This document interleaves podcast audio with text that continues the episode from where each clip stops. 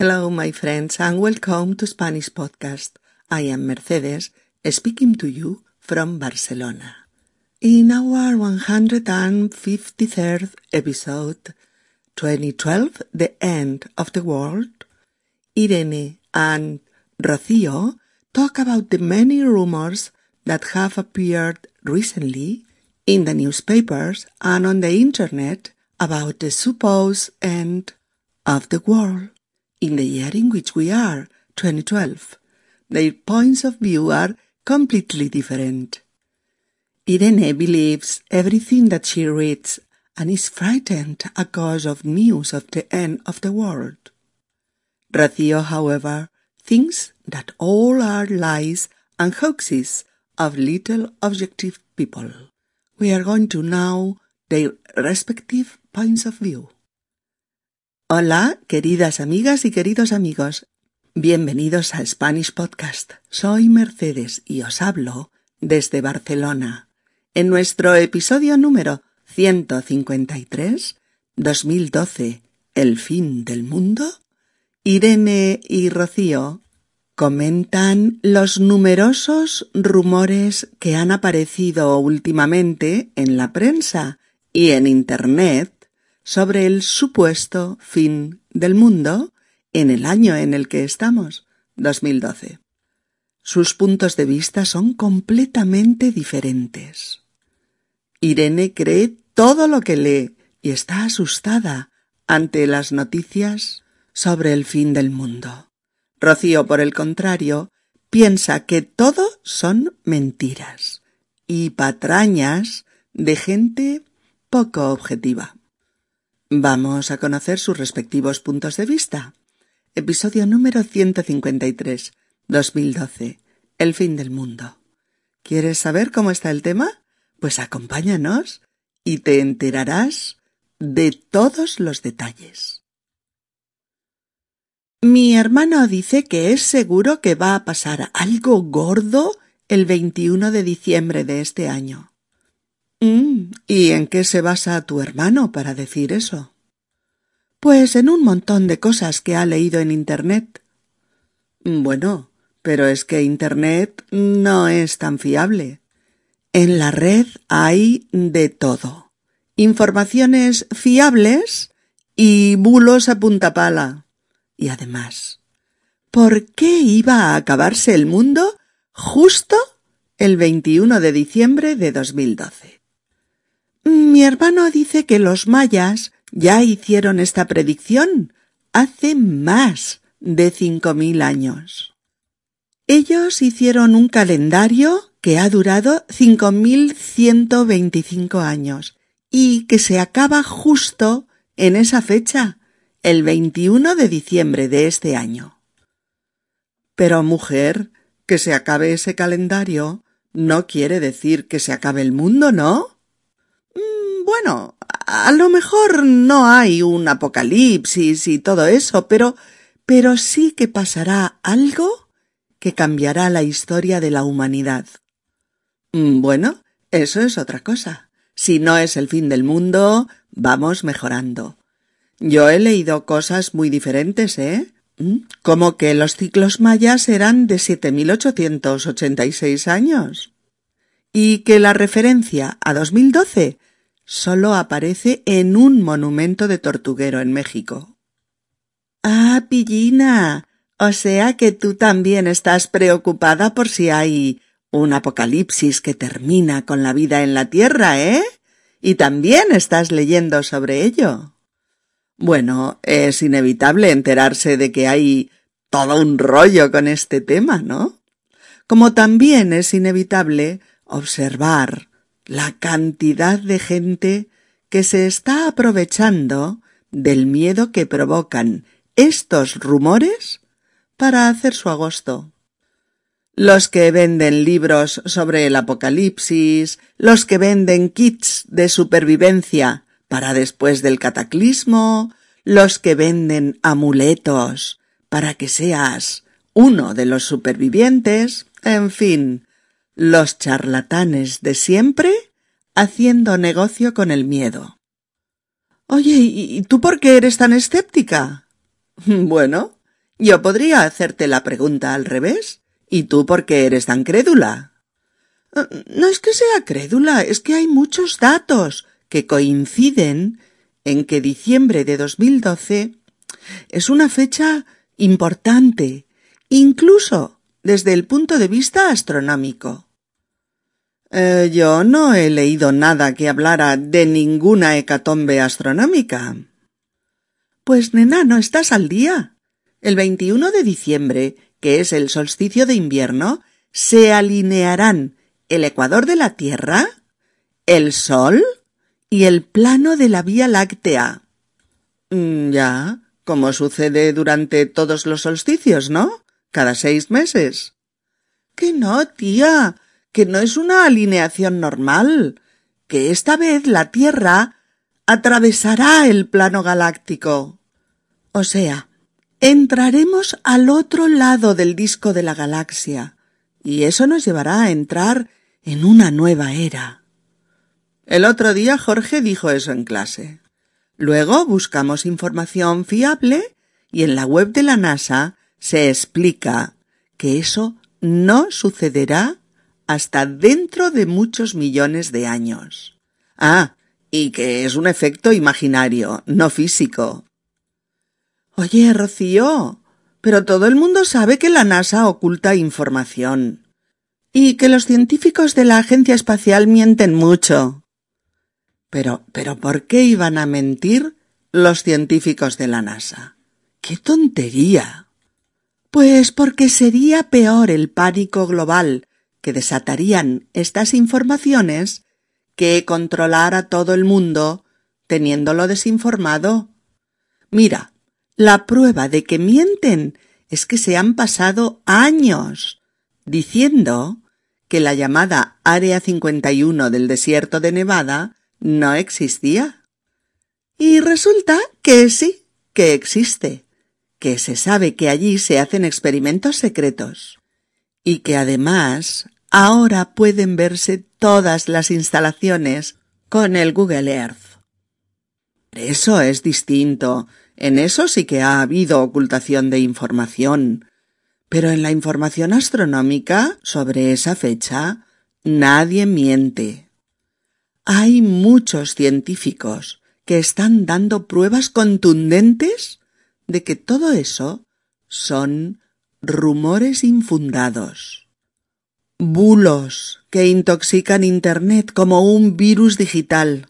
Patrañas de gente sin escrúpulos que siempre se aprovecha de situaciones así, en las que la gente está preocupada o, directamente asustada. Mm, ¿No irás a negarme también la presencia del planeta Nibiru y la posibilidad de que este planeta choque con la Tierra? Los mayas ya conocían la existencia de este planeta. Bueno, de hecho fueron los habitantes de Mesopotamia quienes descubrieron Nibiru. Se sabe que estaba asociado al dios Marduk y este al planeta Júpiter. Te equivocas de medio a medio. Todos los astrónomos conocen la existencia de este planeta y saben que puede chocar con la Tierra. Pero hay una conspiración mundial para ocultar esta información. Ah, hija mía, perdona, pero estás paranoica. Si tal planeta existiera, haría más de diez años que se le estaría siguiendo la pista por parte de los astrónomos de todo el mundo. Incluso se vería a simple vista. Es que además una cosa así, si existiera de verdad, sería completamente imposible de ocultar. Pero vamos a ver qué pasa. Que tú lees cualquier información y, y te la crees. Mira, Irene, de buen rollo. Hay que saber quién escribe, verificar sus datos, conocer las fuentes en las que se basa para hacer ese tipo de afirmaciones. Internet está lleno de charlatanes que escriben ahí eh, sus paranoias y que no les importa para nada dar datos erróneos. Internet está lleno de vendedores de humo que hacen su agosto a costa de gente crédula que confía en sus fantasías. Oye, es buena gente, que se preocupa por lo que puede pasarnos a todos, y son generosos, compartiendo sus ideas con todo el mundo. Perdona, pero yo no lo veo así. Yo veo veo un montón de falsos gurús que hacen su agosto a costa de la buena fe de miles de personas que compran sus libros o sus kits de supervivencia o sus amuletos, precisamente porque son crédulos y confían en su honestidad. Pues yo estoy convencida de que algo va a pasar.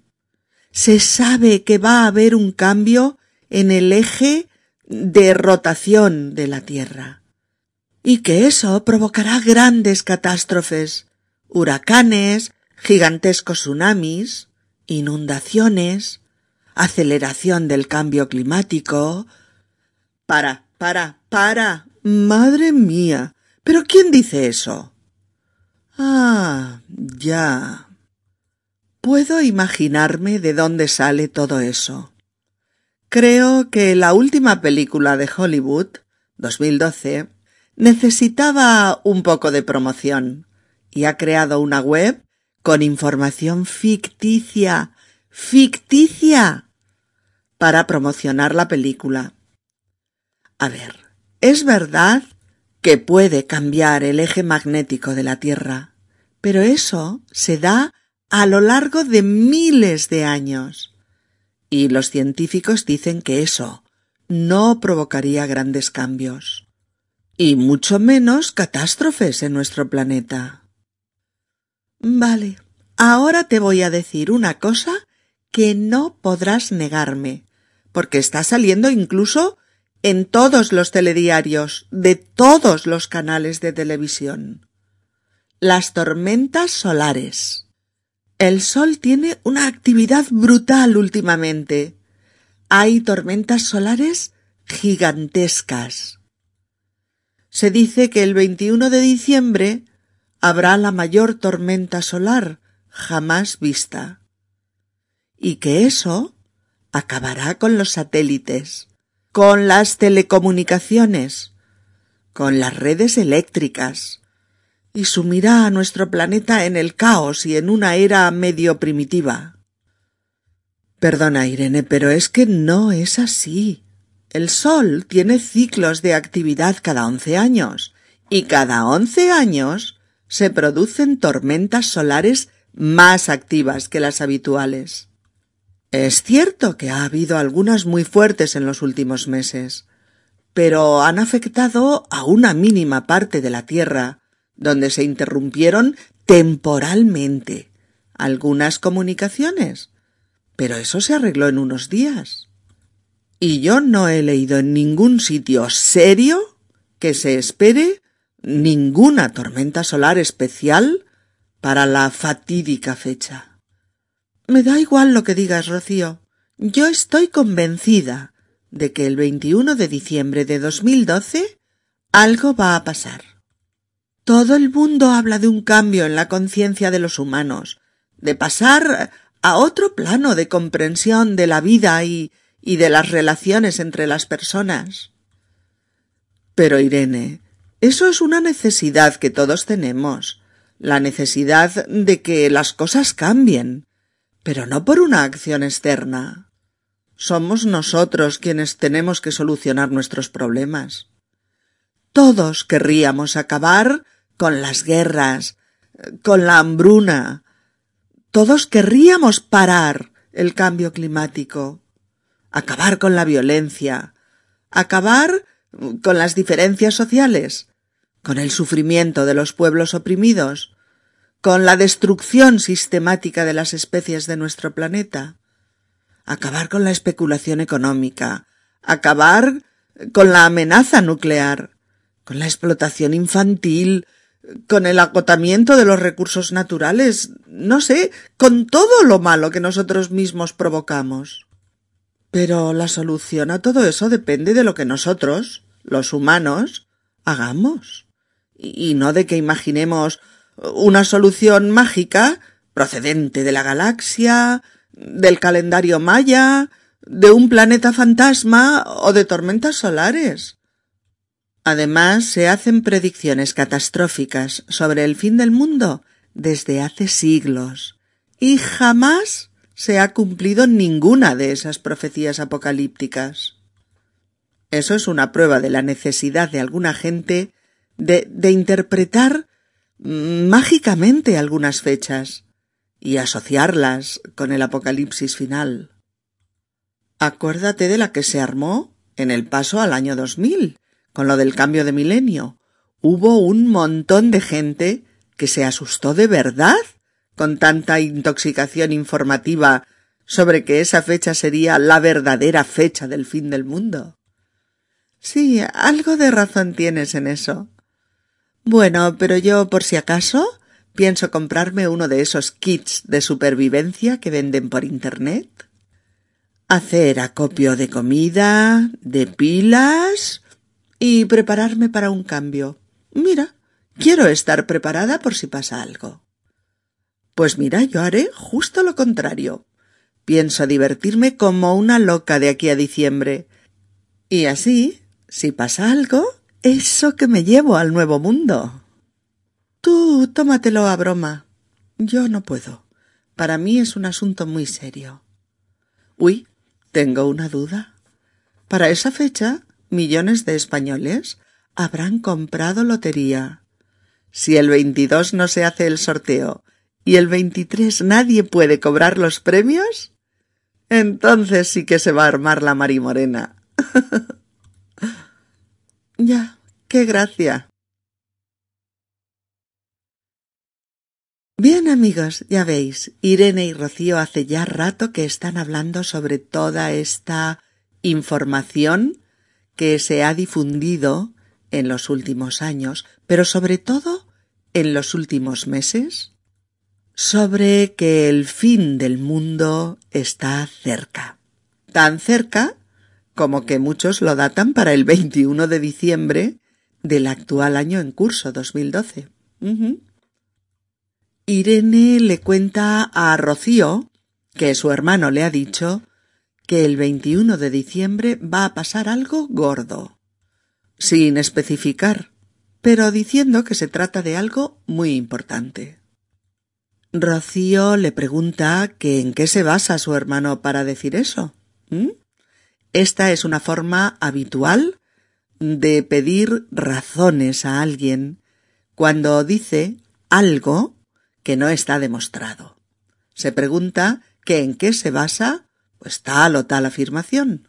Por ejemplo, eh, yo estoy convencida de que Miguel no está enamorado de Aitana.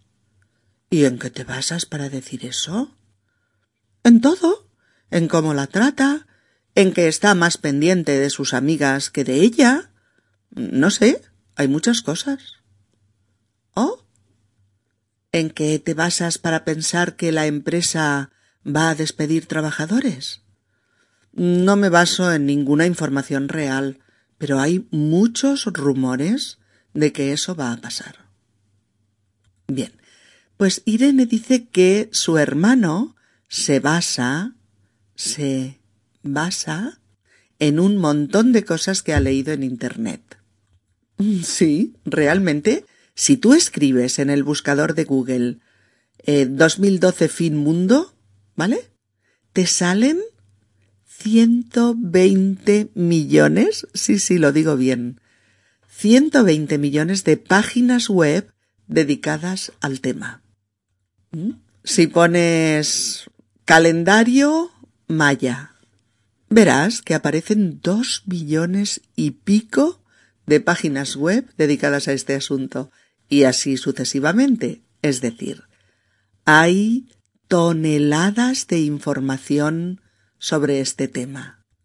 El problema aparece cuando queremos saber si esa información es fiable o no lo es. Esa es la palabra, chicos. Fiable. F I A B L E. Fiable. Algo es fiable cuando es digno de confianza, cuando ofrece seguridad, cuando es honesto y leal. ¿Mm? Lo aplicamos a personas, a cosas, eh, a asuntos, a informaciones, etc. Rocío oye eso de que toda la información del hermano de Irene proviene de Internet y le plantea sus dudas a su amiga. ¿Mm? Le dice Bueno, pero es que Internet no es tan fiable. En la red hay de todo. Informaciones fiables y bulos a punta pala. Y además, ¿por qué iba a acabarse el mundo justo el 21 de diciembre de 2012? Y es verdad, hay que saber de dónde proviene la información que se lee, quién la proporciona, y cómo puede verificarse la identidad del autor, si tiene o no algún tipo de interés en la difusión de esa información, en fin, saber si esa información es fiable o es una pura invención o, son medias verdades o qué es lo que estamos leyendo. ¿Mm? Amigas y amigos, no sé si a todos vosotros os han llegado todos estos eh, rumores sobre el próximo fin del mundo en diciembre de este año. A mí me han llegado por todos sitios. Conversaciones con amigos, periódicos, revistas, declaraciones de personajes famosos en la televisión y sobre todo porque Internet está que hierve con esta apocalíptica información sobre que todo esto se va a acabar y que el día señalado para tal infortunio será el 21 de diciembre. Y esa es la cosa, que Internet, la red, está llena de todo tipo de información, creíble, fiable, falsa, inventada, deformada, llena de sinsentidos, llena de bulos, científica, periodística, en fin, todo tipo de información imaginable y uno se siente pequeñito, pequeñito ante tal catarata de información y, tiene que elegir qué lee y saber a quién lee. Rocío dice que hay informaciones fiables y bulos a punta pala. Bien, como decíamos antes, una información fiable es la que merece confianza porque sabemos que la fuente es honesta, y que la información ha sido contrastada. Y un bulo, B-U-L-O, un bulo es justo lo opuesto, una noticia falsa, divulgada con fines poco claros. Un bulo es un infundio, una trola enorme, una falsedad en definitiva. Rocío dice que de ambas cosas hay a punta pala. Tres palabras. A punta pala. A punta pala. Se dice así todo juntito.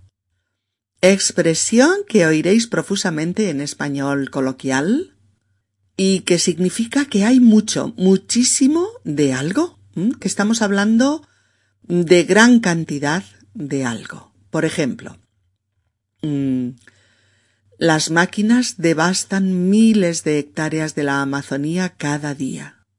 Entran en los bosques y se cargan los árboles a punta pala. ¿Oh? Fuimos a un chiringuito de la costa barato y buenísimo. Comimos de todo a punta pala y salimos a un buen precio por cabeza. ¿Oh? Anoche hubo una tormenta de espanto cayeron rayos a punta pala y parece que uno de ellos partió un árbol por la mitad. O bien, Sebastián es un inconsciente. Todo el dinero que le dejaron sus padres se lo está gastando a punta pala, pero en juergas y caprichos. A este paso se lo pule en un par de años. Eh, quiero que sepáis que la locución correcta es a punta de pala. Pero así no lo dice ni Dios, sino que para hablar de la enorme abundancia de algo lo que oirás siempre es a punta pala, a punta pala, ¿vale? Bueno, eso es lo que dice Rocío, que hay información a punta pala.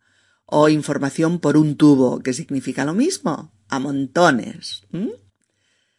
Irene le dice que la fecha del 21 de diciembre de este año es la que se ha encontrado en un calendario eh, del pueblo maya, un calendario que se inició uf, hace eh, 5.125 años y que termina justamente el 21 de diciembre de 2012. Los mayas son las personas que pertenecen a las tribus indias que viven en el Yucatán y en Guatemala, así como la antiquísima civilización de la que, de la que provienen y su lengua. La civilización maya ocupó cinco estados de Centroamérica. Fue importantísima en la antigüedad. Ocupaba México, Guatemala, Belice, eh, Honduras y, y, El Salvador. Y tienen una historia los mayas de unos tres mil años, desde que, desde que se constituyeron como una civilización. ¿eh?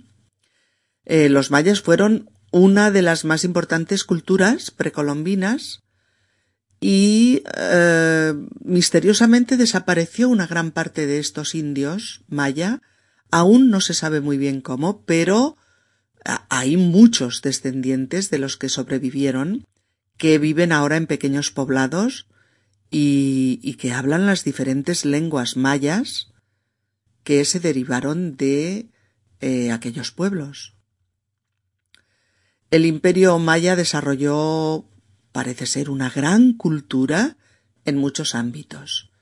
Entre ellos, por ejemplo, la arquitectura, pirámides, templos, viviendas, la astronomía, las matemáticas, los cálculos cronológicos, por ejemplo, la escritura jeroglífica y la, y la adivinación.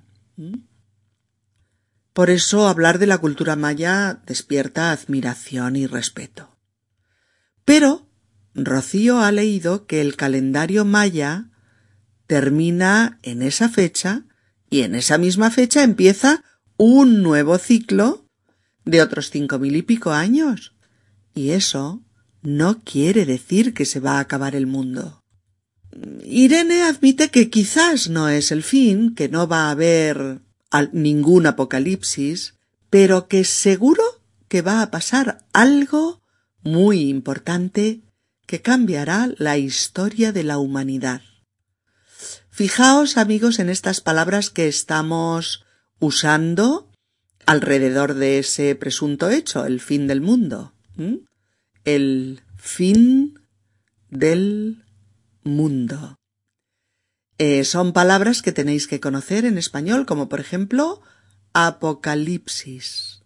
Apocalipsis. Esta palabra masculina es el apocalipsis. Proviene de un libro sagrado que contiene eh, las revelaciones de San Juan sobre el fin del mundo y cuyo título es justo este, Apocalipsis. Entonces, por extensión, se usa como sinónimo de fin del mundo y también como sinónimo de catástrofe gigantesca o de terrible desastre. Bien. Otra de las palabras que usamos para definir el fin del mundo es cataclismo. Cataclismo. O cataclismo final también.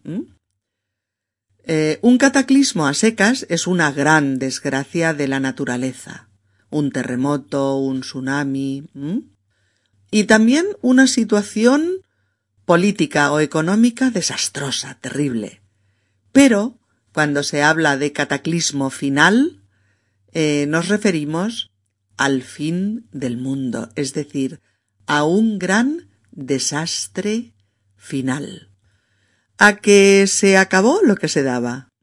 Esperemos que no, que eso aún esté muy lejos. Y otra de estas palabras, sinónimo de fin del mundo, es hecatombe. Hecatombe con H. ¿eh? Una hecatombe es eh, una terrible catástrofe. Una hecatombe es una terrible catástrofe donde muere mucha gente y hay grandes pérdidas en todos los sentidos. ¿Eh? Se habla, por ejemplo, mm, de una hecatombe nuclear. ¿De acuerdo? Bueno, pues eso dice Irene, que pasará algo que cambiará la historia de la humanidad, nada menos. Rocío cree, sin embargo, que hay cantidad de gente que se está aprovechando del miedo que provocan estos rumores para hacer su agosto. Los que venden libros sobre el apocalipsis, los que venden kits de supervivencia para después del cataclismo, los que venden amuletos para que seas uno de los supervivientes, en fin. Los charlatanes de siempre haciendo negocio con el miedo. Y así es. Hay gente que se aprovecha del miedo de los otros. Aprovecharse de algo aquí tiene un sentido negativo. Quiere decir que algunos obtienen provecho o beneficio a costa de otros, con intenciones poco limpias, sean de dominación económicos ah, o de otro tipo. Os voy a poner un par de ejemplitos. Eh, el jefe se aprovecha de la situación de crisis y nos hace trabajar como esclavos, más horas y por menos salario. O Simón se aprovecha de la fragilidad de Marta, la tiene dominada y ella no se da cuenta. Rocío dice que algunos se están aprovechando del miedo que provocan estos rumores apocalípticos para hacer su agosto. Cuando decimos que alguien hace su agosto con algo, que alguien hace su agosto, es porque hace un buen negocio, porque obtiene muy buenos beneficios de alguna situación. Por ejemplo, los comerciantes de las Ramblas hacen su agosto con los turistas. O los vendedores ambulantes han hecho su agosto con la boda de los príncipes. Han vendido de todo fotos, tazas, medallas, tarjetas, muñequitos de porcelana, bueno, hasta platos y delantales con su fotografía. Recordad, ¿eh? Hacer uno su agosto es hacer negocio con algo, aprovechando una situación oportuna para ello. Y Rocío le recuerda a Irene que hay gente que está haciendo negocio con este rumor sobre el fin del mundo. Gente que está vendiendo libros sobre este tema, eh, otros que venden kits de supervivencia para los que sobrevivan al cataclismo final, amuletos de la suerte que te librarán de todo mal. Recordad que un amuleto es un fetiche o un talismán que te da suerte. Supuestamente, claro. Y Rocío se refiere a ellos como los charlatanes de siempre haciendo negocio con el miedo. Un charlatán C-H-A-R-L-A-T-A-N, charlatán. Un charlatán es alguien que habla mucho, sin sentido ni discreción, pero también, como aquí, es un farsante, un mentiroso y un timador que se aprovecha de los demás para su propio beneficio. Al oír todo esto, Irene le pregunta que por qué es tan escéptica. Y Rocío le devuelve la pelota, preguntándole por qué ella es tan crédula. Es muy interesante este par de palabras, ¿eh? Una persona crédula, crédula, es alguien que se cree cualquier cosa con facilidad. Es una persona confiada y algo inocente. Una persona escéptica, escéptica, es lo contrario. Es una persona que no cree todo lo que oye o todo lo que le cuentan. ¿Eh? Un escéptico es alguien que tiende a ser desconfiado o que duda de muchas cosas que no pueden demostrarse o que recela de una información que no puede verificar. ¿Lo veis, verdad? Es un par de conceptos opuestos, ¿eh? Crédulo y escéptico, o crédula y escéptica, o credulidad y escepticismo, depende. ¿Y tú cómo te consideras? ¿Crédulo o escéptico? Yo, pues depende del tema y de quién me lo cuenta. claro.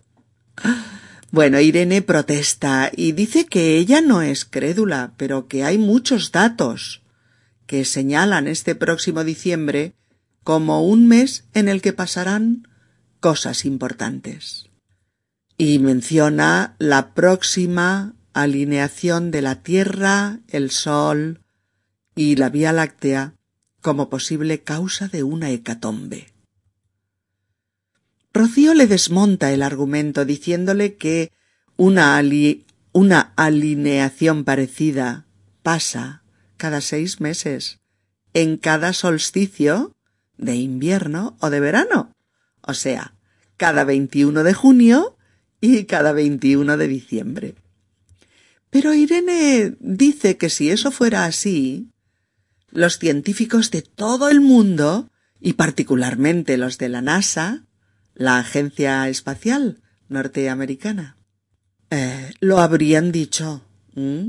Parece ser que eso puede pasar dentro de millones de años y que además tampoco tiene por qué suponer el fin del planeta Tierra.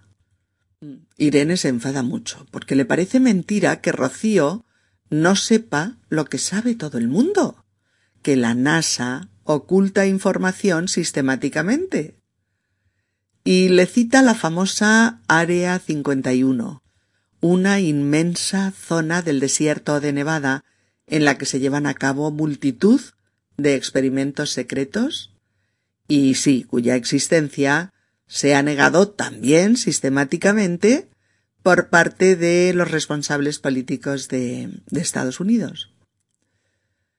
Eh, Rocío está de acuerdo con que se oculta información sobre ciertos temas, pero no se oculta nada sobre un posible cataclismo astronómico.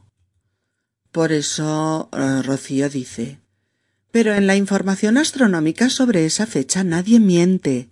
Hay muchos científicos que están dando pruebas contundentes de que todo eso son rumores infundados, bulos que intoxican Internet como un virus digital, patrañas de gente sin escrúpulos que siempre se aprovecha de situaciones así, en las que la gente esté preocupada o directamente asustada. Los rumores infundados, los rumores infundados son ideas que se propagan sin ninguna base, sin ningún fundamento. Ideas que son puras especulaciones. Y es verdad, hay bulos, hay hay mentiras que intoxican Internet como, como un virus, un virus digital, claro. Y sí, es cierto, algunas informaciones se comportan como un virus que se propaga cada vez más masivamente por toda la red hasta que ha intoxicado la opinión de millones de personas de todo el planeta.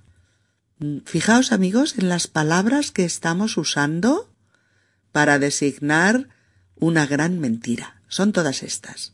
Mentira. Mentira. Bulo.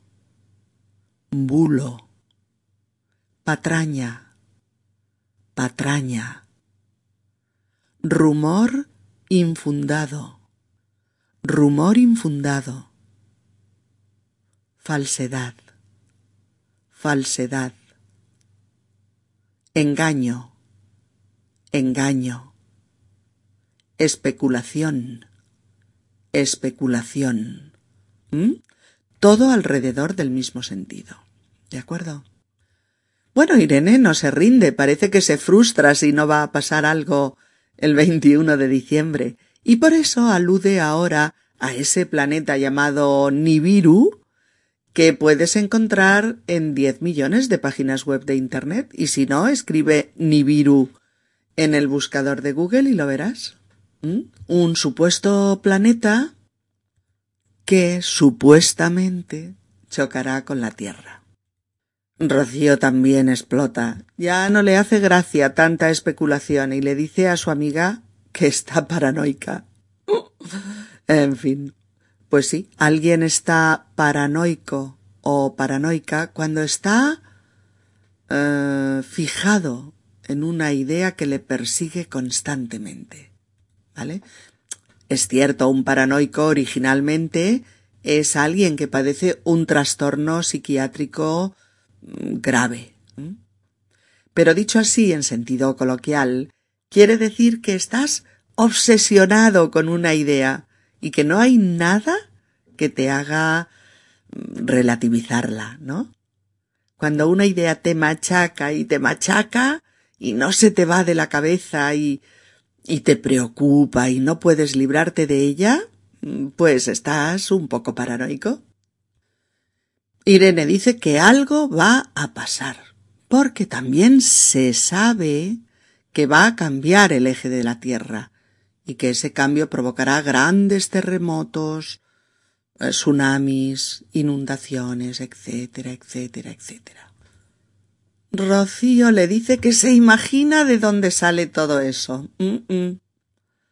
Ella cree que todo esto ha sido propagado por la web que promociona la película de Hollywood 2012.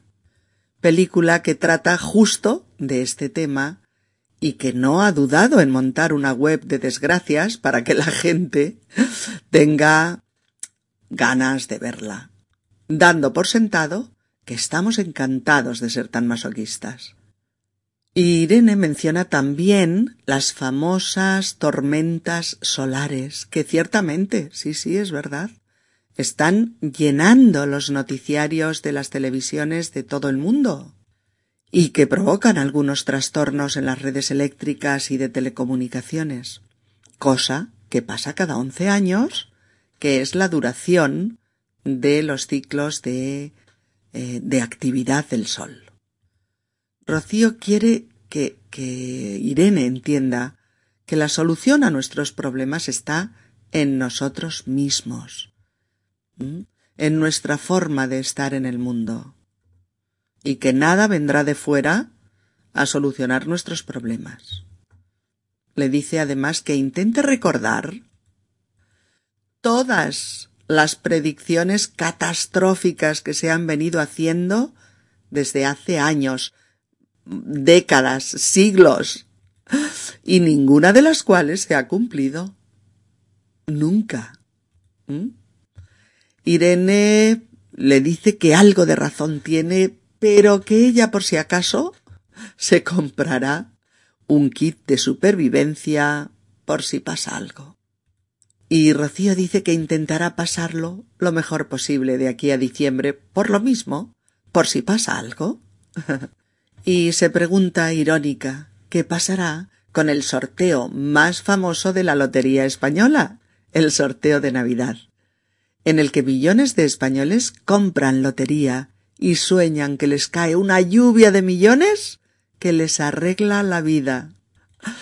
El sorteo suele ser el día 22 de diciembre, pero si nadie va a poder cobrar los premios, entonces sí que se armará la marimorena, o sea, el gran follón. A Irene no le hace gracia, pero a nosotros sí, al menos un poquito, porque realmente nunca se sabe. Amigas y amigos, volved a escuchar el diálogo de nuevo y lo vais a comprender y a retener mucho mejor que la primera vez. Hacedme caso. Bien amigos, ¿y vosotros qué pensáis sobre el fin del mundo? Me gustaría mucho saber cuál es vuestra opinión. Déjanos tu opinión en la página de la transcripción del episodio donde puedes dejar tu comentario por escrito. Queridas amigas y queridos amigos, os invitamos como siempre a visitar nuestro sitio web www.spanishpodcast.org. Allí vais a encontrar el blog con muy buenos materiales de lengua española y nuestro espacio dedicado al vocabulario. Seguimos ofreciéndoos además vídeos en Spanish Podcast YouTube, subtitulados algunos para que sigáis pasándolo bien mientras proseguís vuestra práctica con el español. Oye, el último, que es sobre el éxtasis de Santa Teresa de Jesús de Bernini, es bastante interesante. Al menos yo he disfrutado muchísimo haciéndolo. Eh, amigos, amigas, gracias por escucharnos. Un abrazo y hasta pronto. Adiós.